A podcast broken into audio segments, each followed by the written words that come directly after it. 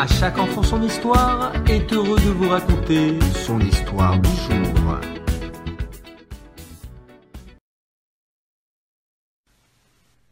Le père de Rachi, Rabbi Yitzhak, possédait une pierre précieuse, taillée merveilleusement et d'une beauté rare. Elle n'avait d'égal dans tout le pays qu'au palais du roi. Deux pierres de cette rareté étaient fixées aux yeux d'une idole du roi. Un jour, une des deux pierres tomba et disparut. Le roi entendit que dans tout le pays, personne ne possédait une pierre pareille, si ce n'est qu'un juif d'un nom de Yitzhak. Le roi lui envoya un messager avec ordre d'acheter le joyau à n'importe quel prix. Quand Rabbi Yitzhak comprit que le messager voulut acheter sa pierre pour la fixer dans une idole, il refusa de la vendre. Je te donnerai mille ducats, dit le messager. Ma pierre n'est pas à vendre, même pas pour un million de ducats, répliqua Rabbi Yitzhak. Le roi m'a donné ordre de revenir avec la pierre précieuse, elle te sera prise de gré ou de force, mais sache que si tu refuses de la vendre au roi, tu seras puni au lieu d'être payé. Rabbi Yitzhak ne savait que faire. Devait-il se faire tuer pour ne pas leur vendre le joyau? Le roi s'en emparait n'importe comment. Il partit en compagnie du messager en prétendant qu'il tenait à vendre lui-même la pierre précieuse au roi.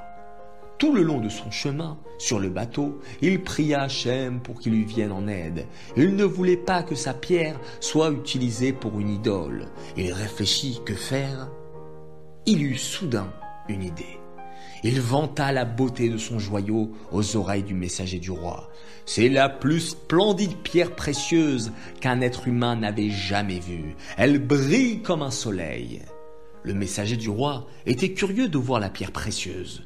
Il supplia Rabbi Yitzhak de la lui montrer, mais celui-ci refusa. Elle est trop précieuse, dit-il. J'ai peur qu'il lui arrive quelque chose.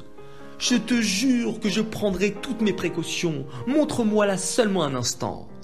Finalement, Rabbi Yitzhak accepta de lui montrer la pierre. Il ouvrit la boîte où elle était déposée et elle brilla de tout son éclat. Elle est vraiment magnifique. Je n'ai jamais vu de toute ma vie une pierre pareille, s'exclama le messager émerveillé.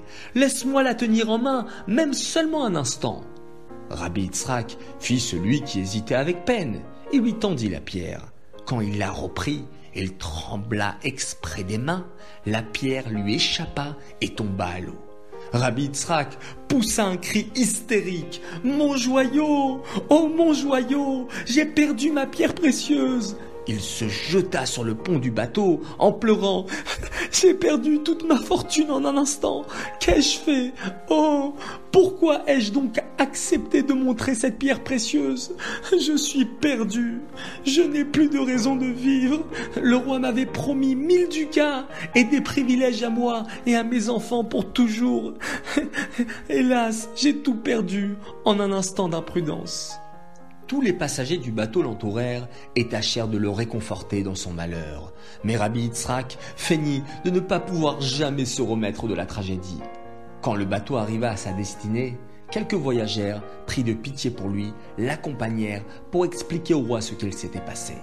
Le roi lui-même prit part à son malheur. Ce pauvre juif aurait dû gagner mille ducats. Maintenant, il doit revenir bredouille d'un si grand voyage.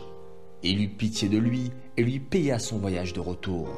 Quand Rabbi Yitzhak descendit du bateau pour revenir chez lui, il rencontra Eliaou Hanavi qui lui dit Puisque tu as tout fait pour que ton joyau n'orne pas une idole, tu as sacrifié toute ta fortune par amour pour Hachem, tu seras récompensé. Tu auras un fils qui brillera de sagesse plus que tous les joyaux au monde. L'année suivante, à la même époque, la femme de Rabbi Yitzhak donna naissance à un fils. Ils l'appelèrent Shlomo. C'est le célèbre Rabbi Shlomo Yitzhaki ou Rashi. Ses commentaires éclairent les yeux de tous les juifs du monde encore jusqu'à aujourd'hui.